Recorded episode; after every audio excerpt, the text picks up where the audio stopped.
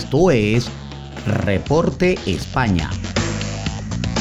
Por Noticias Digital 58, periodismo web de verdad.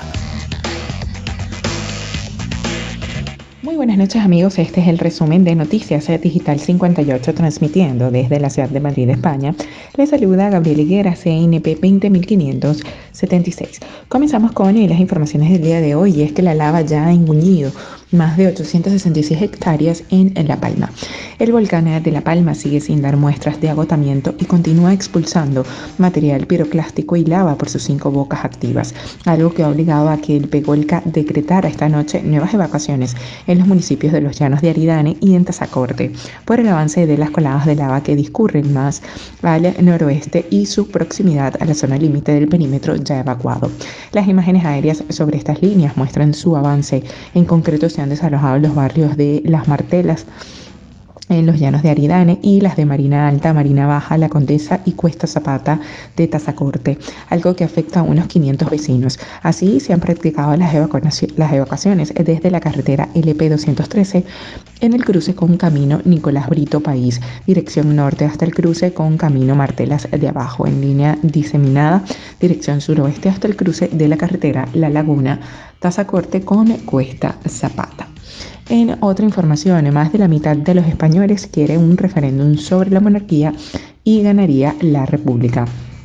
Un 50,5% de los encuestados, algo más de la mitad, cree necesario un referéndum en el que los españoles elijan entre monarquía o república frente a un 49,4% que no y un 0,1% que no contesta.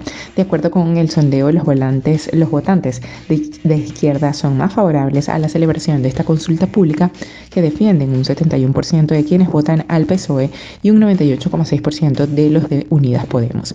La tendencia inversa se da entre los encuestados que votan a partidos de derecha, solo un 18,2% de los votantes del PP y un 5,8% de eh, los del Vox, que quieren que se celebre este referéndum.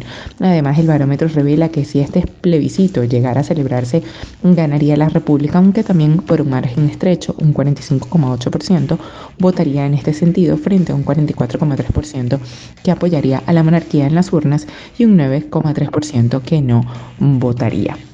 Y ya para finalizar, Ayuso anuncia que la mascarilla dejará de ser obligatoria para los niños en los patios de los colegios.